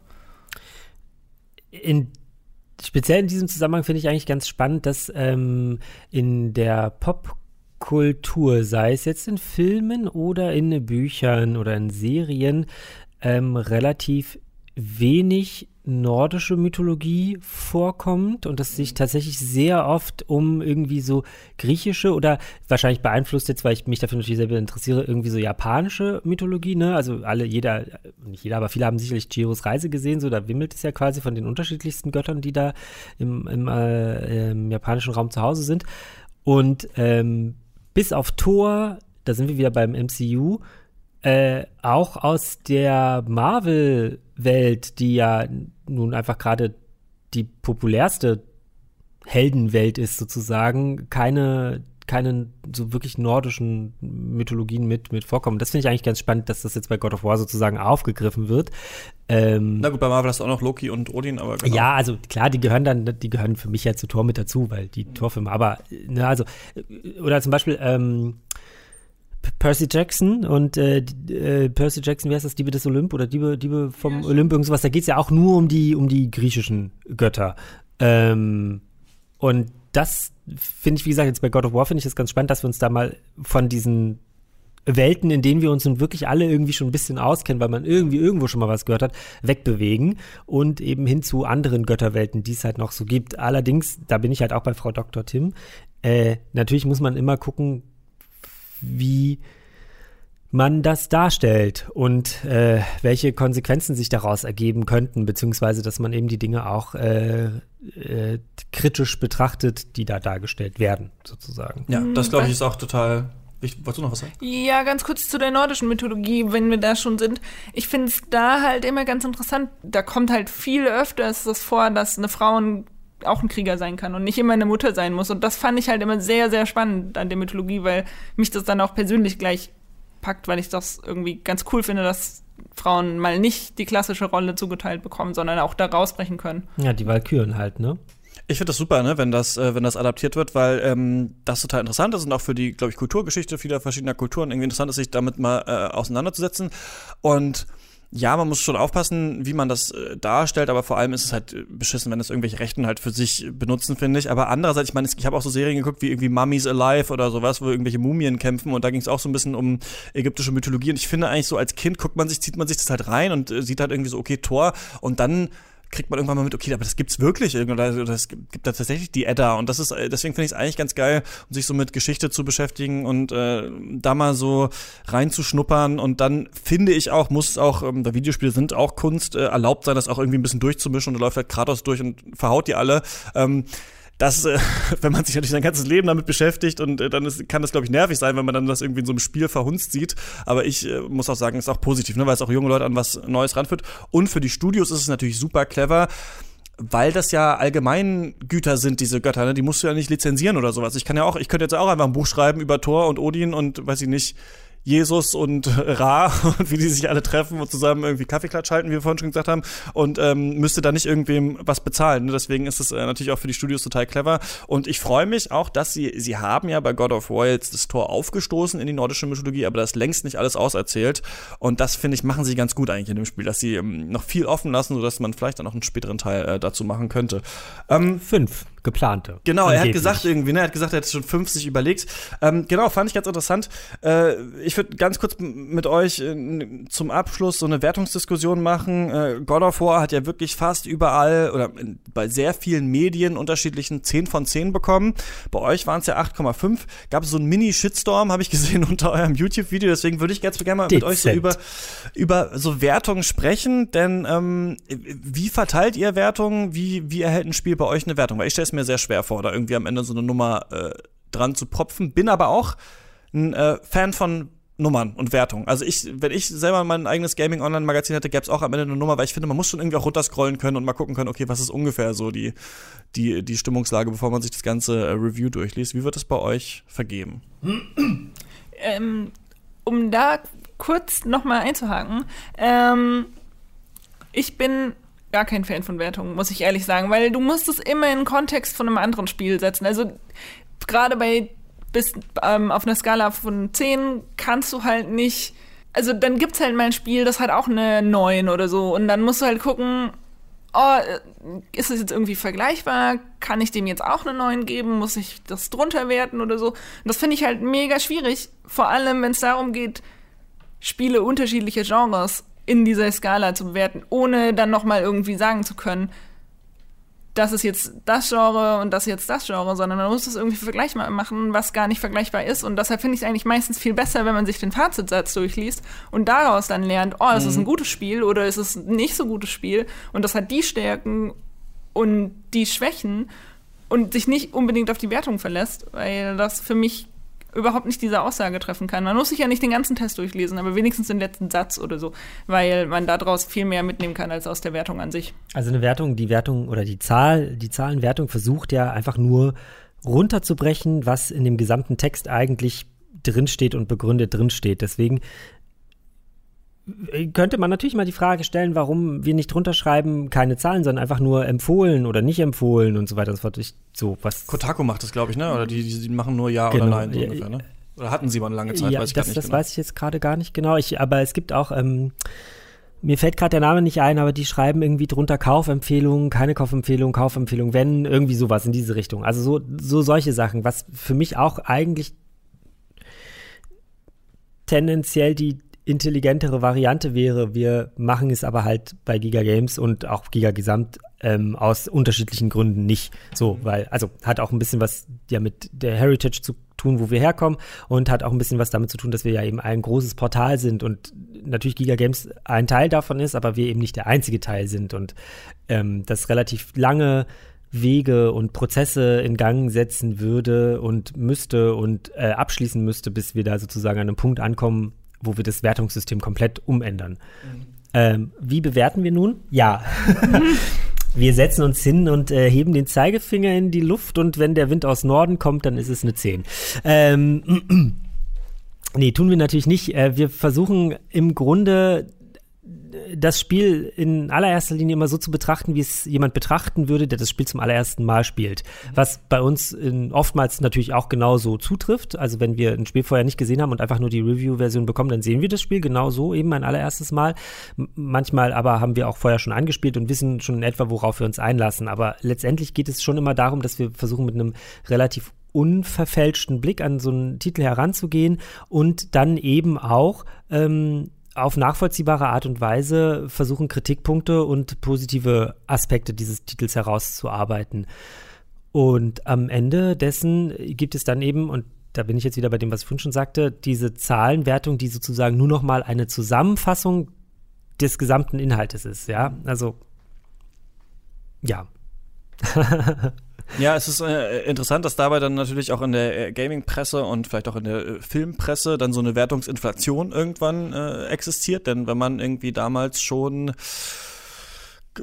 Command Conquer 1 eine 9 gegeben hat, dann muss irgendwie äh, Generals dann vielleicht irgendwie 9,5 kriegen oder sowas und man äh, nähert sich immer weiter an. Das ist, finde ich, immer witzig zu sehen, wenn dann irgendwie so 9,7 oder so oder man, man merkt, manche geben trotzdem 10. Ne? Da gibt es auch ganz unterschiedliche Philosophien, dass ja dann äh, manche denken, eine 10 wäre das perfekte Spiel, andere sagen, nee, 10 ist einfach die beste Wertung, die wir geben und für das, was es sein will, hat dieses Spiel das verdient.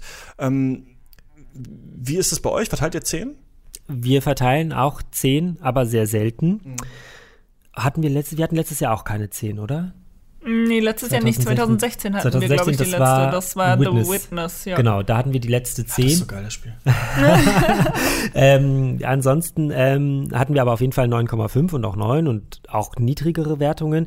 Ähm, der Punkt mit der 10 ist halt auch so, ähm, also da muss dieses Spiel wirklich schon sehr perfekt sein und oder nah an der Perfektion dran sein. Also ne, ne, ne, das perfekte Spiel an sich gibt es ja nicht, aber es muss ähm, vom Gameplay her gut sein, es muss herausragende Story haben, die Charaktere müssen eben entsprechend auch tief gezeichnet werden und trotzdem muss es äh, auch für den noch so unerfahrensten Spieler so zugänglich sein, dass er eben mit diesem Spiel auch sofort, also nicht sofort, aber halt nach kurzem Einspielen zurechtkommt. Und das haben nun, also so viele Aspekte gibt es da eigentlich, oder äh, so viele Spiele, die all diese Aspekte verteilen, gibt es dann am Ende, äh, Mann, ein Spiel, das am Ende all diese Aspekte zusammenfasst, vereint, vereint das wollte ich sagen. Ja, genau. ähm, das gibt es dann nicht so oft tatsächlich einfach. Aber es gibt natürlich viele andere Spiele, die mindestens gut bis herausragend sind und die kriegen dann eben die anderen Wertungen, die zwischen 8,5 und 9,5 liegen. Also wir werten ja in Halbschritten, wir werten eine 9,7 zum Beispiel würde man bei uns nicht sehen, weil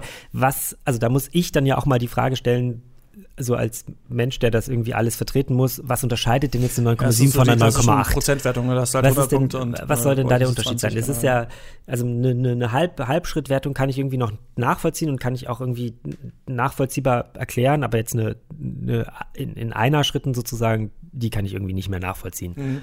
Und deswegen kann ich auch nicht ganz diesen äh,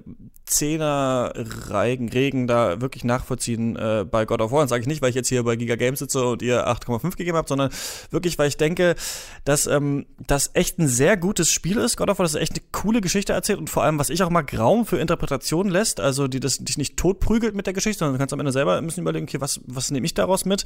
Aber ich trotzdem finde, das ist halt so die Summe seiner Teile und die einzelnen Teile, wenn man die sich mal genauer anschaut, sind die nicht so genial alle. Also da gibt's, ich will jetzt nicht tausend Sachen noch ansprechen, aber zum Beispiel man kämpft schon sehr oft gegen diese Trolle, ne, in dem Spiel. Also Ja. es gibt viele Endgegner und viele sind Variationen von dem gleichen Typ zum Beispiel. Ne? Das ist bei anderen Spielen irgendwie zum Beispiel ein bisschen anders. Das Kampfsystem könnte noch dich besser als Spieler dahin erziehen, es zu benutzen und dann auch abfragen. Vielleicht wird das, ist es nach dem Endgame, kann sein so, aber ich mag es immer ganz gerne, wenn die wirklichen Challenges eigentlich im richtigen Spiel drin Ja. sind und nicht Zusatzcontent. Weil ich bin auch kein Fan von Schwierigkeitsgraden. Ich will eigentlich, dass eins irgendwie alles, dass das Spiel, dass sich das jemand gedacht hat, okay, wie oft bei Mario oder so, ja, so soll das gespielt werden und fertig zum Beispiel. Und da gibt's halt so viele kleine Punkte. Eins ist zum Beispiel ähm, Heiltränke.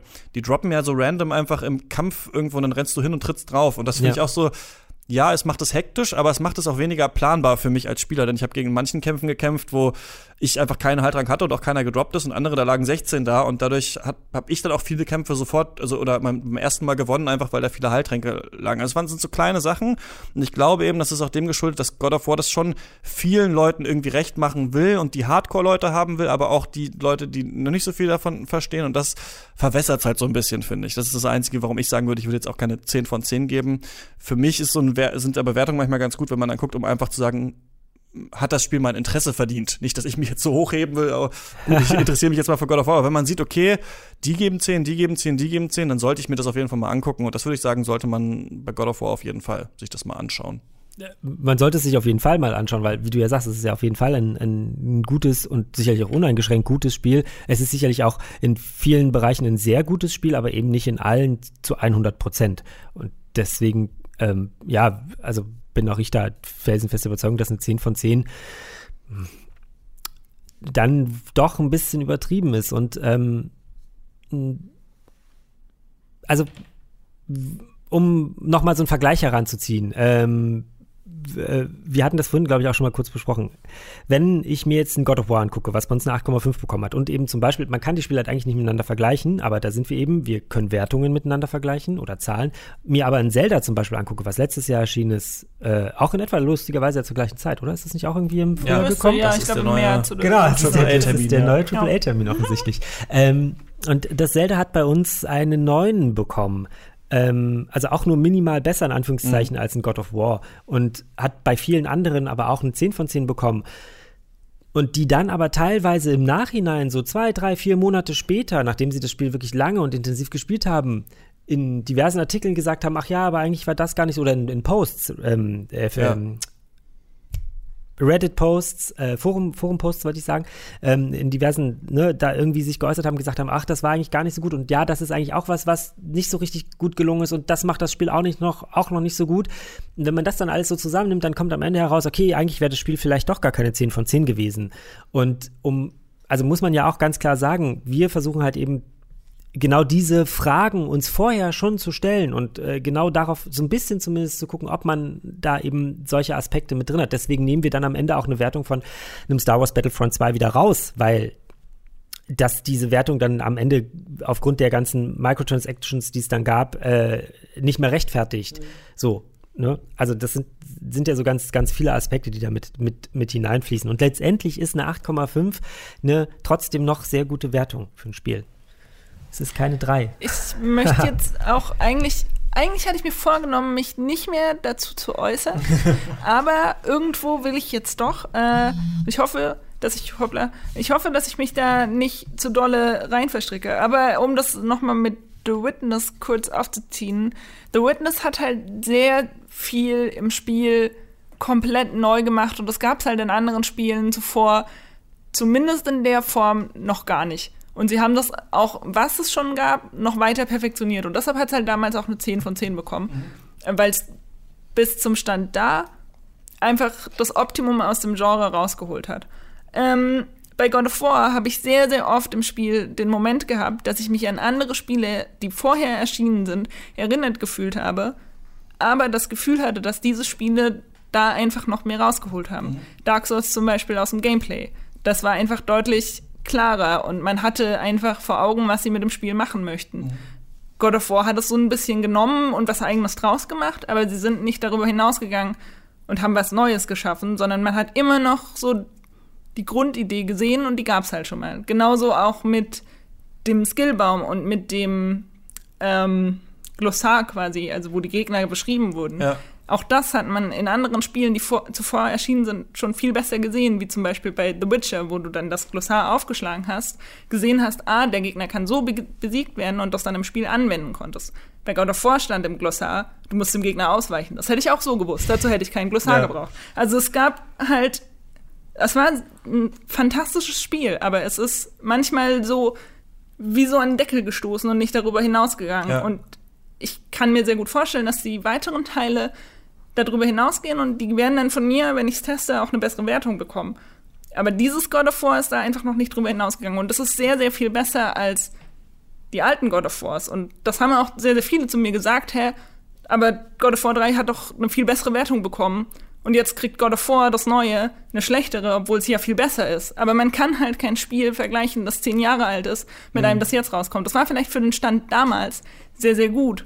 Aber natürlich kann es jetzt nicht mehr mithalten. Aber das würde ich nicht mit einfließen lassen, weil das neue God of War ist halt ein ganz anderes Spiel. Und ich glaube, was ähm, das neue God of War aber trotzdem so gut macht und deswegen, glaube ich, auch von so vielen gefeiert wird, ist eben diese lockere Verbindung dieser ganzen Sachen. Also ich finde, bei allen Sachen merkt man so, okay, klar habe ich schon mal in Portal ein besseres Rätsel gesehen, als finde diese drei Ruhen, hau mit deiner Axt drauf und äh, mach die Truhe auf. Aber da redet dann eben gleichzeitig noch Atreus und ich habe gleichzeitig noch diese Backstory im Hintergrund und dann kommt noch ein Kampfsystem, was ich echt, also was vielleicht nicht das allerausgeklügelste ist, aber verdammt wuchtig ist. Also das muss ich noch, wenn ich eine Sache sagen kann, äh, das finde ich wirklich von der Stimmung im Kampf, äh, wir haben ja gesagt, es gibt so einen Pfeil hinter dir, der manchmal dir anzeigt, dass da Gegner sind, aber dir wird es auch von Atreus gesagt. Er sagt auch, hinter zwei dir. gibt's noch oder hinter dir, Vater. Ja, oder dann, einer noch. Genau, und das finde ich wirklich, also es zieht dich richtig rein und dann geht es nahtlos davon über, dass du im Boot sitzt und dann, dass du wieder ein Rätsel machst und dass dann eine coole Story kommt und das äh, kann God of War richtig gut und ich glaube, das feiern die Leute ab und es geht deswegen genauso ein bisschen wie bei The Last of Us, wo ich dran erinnere, es auch Puzzle gab wie, wo ist die Holzplanke, damit wir aufs nächste Haus kommen. Das ist halt auch schon das dümmste Puzzle, was ich je gesehen habe, aber Darum ging es Naughty Dog wahrscheinlich nicht. Und ich glaube aber, wenn man dem dann keine 10 von 10 gibt, sagt man, da ginge noch mehr. Ne? Also man könnte daraus, also es ist schon cool, dass man die Axt beim Kämpfen benutzt und bei den Rätseln, aber sie könnten noch ein bisschen cleverer sein, so ungefähr. Genau, ne? das, das, das ist das, auch so meine Kritik. Und ja. ich möchte das nochmal betonen, deshalb finde ich God of War nicht schlecht. Ja, und nee. ich habe jetzt auch nicht irgendwie eine 5 gegeben, sondern ich habe noch immer eine 8,5 gegeben, was eine sehr gute Wertung ist, was bei uns auch zwischen, ach, verdammt, ich glaube, Stefan, du musst es äh, sagen, weil ich kann es gerade nicht mehr genau wiedergeben.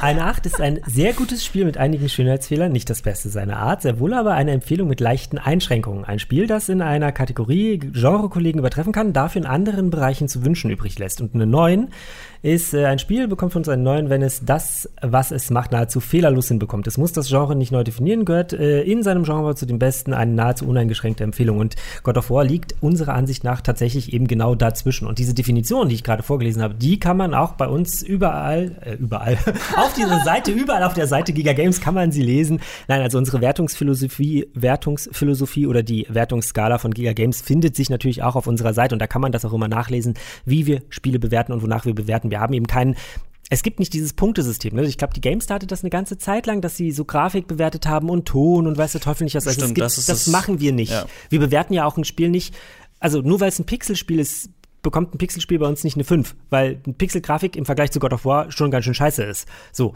aber wir gucken uns halt eben dann andere, andere Aspekte an. Ich glaube, das ist genau, das ist, äh, um es abschließend zu sagen, man merkt auch, das Videospiele bewerten entwickelt sich wirklich weiter. Ne? Also gerade gerade dieses oldschoolige, also ich, früher gab es bei Bravo Screenfang, glaube ich, auch noch Sound, da war noch so Audio, war auch noch so ein Punkt, ne? Also Audio und Grafik und dann Gameplay und dann Wiederspielwert und sonst was. Und dann kann man logisch errechnen, dass es dann irgendwie 93 Punkte kriegen muss oder ja, so. logisch errechnen. Das sind Genau. all- alles Faktoren und alles irgendwelche Skalen, die sich halt die Menschen damals ausgedacht haben, um es in irgendeine Schublade zu packen. Genau, Es und ich habe immer ja- das Gefühl, dass, also- dass, dass der Videospieljournalismus auch immer mehr dazu neigt, auch wirklich zu interpretieren und sich zu überlegen, was passiert denn im Spiel, was macht es mit mir, irgendwie sowas, ne? Und äh, genau, das ist ja, äh, aber das, ist ja auch nur ein Ausdruck davon, dass eben Videospiele an sich viel, viel besser werden. Weil früher konntest du halt noch nicht arg viel mehr bewerten als Grafik und Sound, weil so eine richtig zusammenhängende Story, die mit krass gut aussehenden Charakteren erzählt wurde Ja. und dann auch durchgängig in mehreren Spielen, das gab's halt damals noch nicht. Und inzwischen ist das Spiel halt viel mehr als nur Gameplay und wow, sieht gut aus oder so, sondern das ist halt inzwischen eine richtige Geschichte. Und das merkt man halt auch an God of War, dass es halt viel mehr ist als nur ein Spiel. Also klar muss man das immer noch mit reinziehen, wie das Gameplay ist und das ist auch noch ein sehr starker Fokus darauf, aber Spiele an sich sind inzwischen halt so viel mehr als nur die Wertung von einem Test oder so, sondern man kann halt interpretieren, man kann mit Freunden darüber inzwischen reden, was die Story bei einem bewirkt hat und das spielt halt auch noch alles mit rein und ja, deshalb hat sich halt auch der Journalismus an sich darüber verändert. Und äh, deswegen kann ich auch noch empfehlen, sich die ganz viel verschiedenen Gesprächsrunden, die es mit Cory Barlog im Internet gibt, mal anzuhören. Denn das kannte ich so bisher noch nicht. Der ist ja wirklich überall zu Gast. Also hier jetzt heute nicht, aber sonst irgendwie Leider. bei äh, Kotaku. Splitscreen, bei Easy Allies, bei Giant Bomb. Und da gibt's auch dieses schönen Spoilercast. Das heißt, da redet er mit der Redaktion zusammen komplett über das Spiel und über alle Spoiler. Und dieser Typ ist echt cool und super eloquent und man hört ihm wirklich gerne zu. Und es ist wirklich toll, äh, mal zuzuhören, was sie sich so fünf Jahre lang gedacht haben und welche Features es ins Spiel geschafft haben und welche nicht. Und äh, also ganz toll. Und das eben auch cool an God of War, dass man sich, oder man kauft sich mal ein Buch über die nordische Mythologie. Also man hat irgendwie, glaube ich, Lust danach, sich weiter mit diesem Spiel zu beschäftigen oder über dieses Spiel zu sprechen, so wie wir das jetzt gemacht haben. Das war's äh, mit dieser Folge von Rush. Die Bonusfolge kommt dann am 18. Mai. Da sprechen wir vielleicht über Swords of Ditto und Roguelikes, aber wir müssen uns noch mal, noch mal genau absprechen. Aber ich hätte auf jeden Fall, auf jeden Fall Lust darauf, äh, mal in das wir Thema können gerne über. Swords of the sprechen. Ich habe gehört, du magst es nicht so. Ich äh, finde es bis jetzt überhaupt nicht gut. Nee, aber das, ähm, das erklären wir dann, dann in der nächsten Folge. Was kann man bis dahin machen, Stefan? Ähm, man kann bis dahin äh, diesen äh, Podcast abonnieren und seinen Freunden sagen, dass sie ihn abonnieren sollen. Man kann uns auf YouTube folgen, man kann uns einen Daumen nach oben äh, da lassen, man kann den Artikel zu äh, wie heißt die Dame gleich nochmal? Zu Konstanze Tim, zu Dr. Konstanze Tim und das Gespräch, das ähm, Christian mit ihr geführt hat, äh, über nordische Mythologie auf Detektor FM lesen. Man kann Kommentare bei YouTube hinterlassen, man kann Kommentare bei äh, Giga Games hinterlassen und man, kann, sich auch äh, den Artikel zu Väter und Söhne allgemein stimmt. und äh, in God of War man kann sich auch noch bei Giga Games Artikel durchlesen zu diesem Spiel. Und man kann auch äh, noch eine E-Mail schreiben und zwar an rush at detektor.fm. Die lese ich dann alle. Ähm, und dann sprechen wir sie beim nächsten Mal, würde ich mal sagen, auch wieder an. genau. Dafür ist die Bonusfolge auch immer gut. Dafür ist die Bonusfolge eigentlich immer super. Ähm, das war's für diese Folge. Bis zum nächsten Mal. Viel Spaß beim Spielen. Tschüss. Tschüss.